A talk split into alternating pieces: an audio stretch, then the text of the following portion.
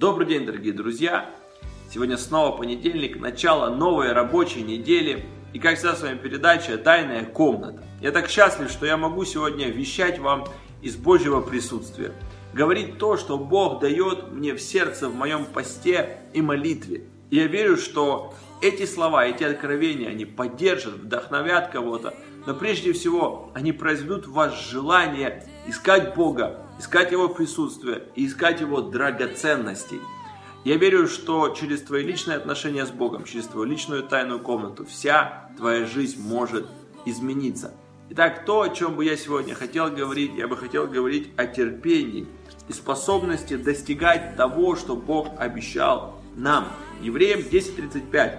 Итак, не оставляйте упования вашего, которому предстоит великое воздаяние. Терпение нужно вам, чтобы, во-первых, осуществить волю Божью, а во-вторых, получить то, что Бог нам обещал. Ибо еще немного, очень немного, и грядущий придет, и не умедлит.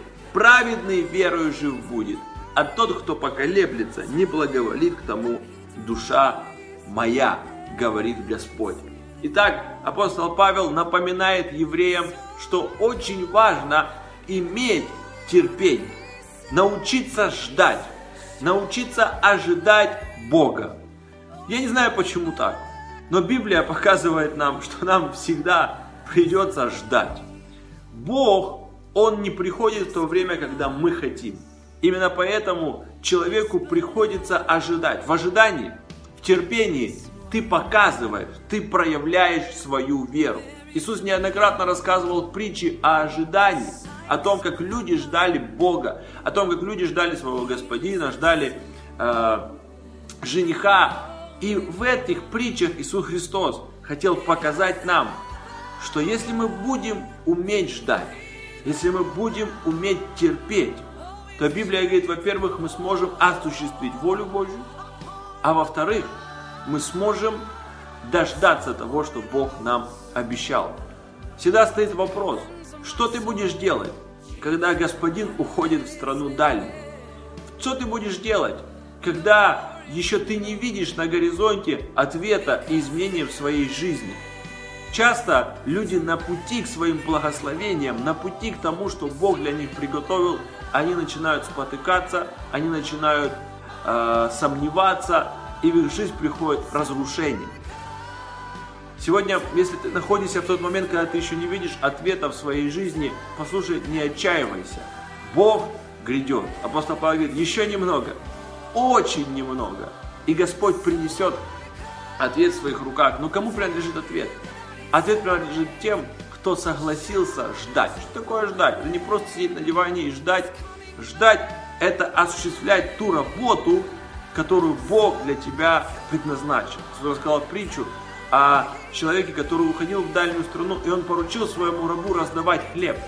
И Библия говорит, что если господин, он промедлит и придет позже, чем этому человеку казалось бы, то Библия говорит, если вдруг этот человек начнет просто бить своих рабов, начнет э, поступать неправильно, перестанет раздавать хлеб, то придя, господин накажет такого раба. Но если он найдет его за раздачей хлеба, то он поднимет и благословит его.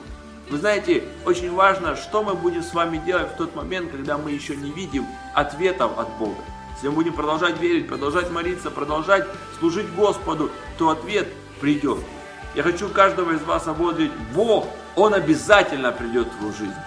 Бог обязательно придет. И даже если тебе кажется, что Он медлит, Библия говорит, Он не медлит, Он долготерпит. Он ждет, пока ты будешь готов принять и осуществить то, что Бог для тебя предназначил. Давайте не будем, как народ Израиля, которые ожидали долго Моисея и устали ждать и построили себе идола. Давайте не построим в своих проблемах себе идолов. Давайте не построим проблем еще больше в своей жизни из-за того, что мы отказались ожидать, отказались продолжать верить и отказались продолжать служить Господу. Я уверен, что если ты продолжишь то, что ты начал, если ты продолжишь стоять в вере и в молитве, то Бог обязательно ответит тебе. Я желаю каждому из вас терпения, долготерпение, которое поможет вам осуществить волю Божью и получить обещанное.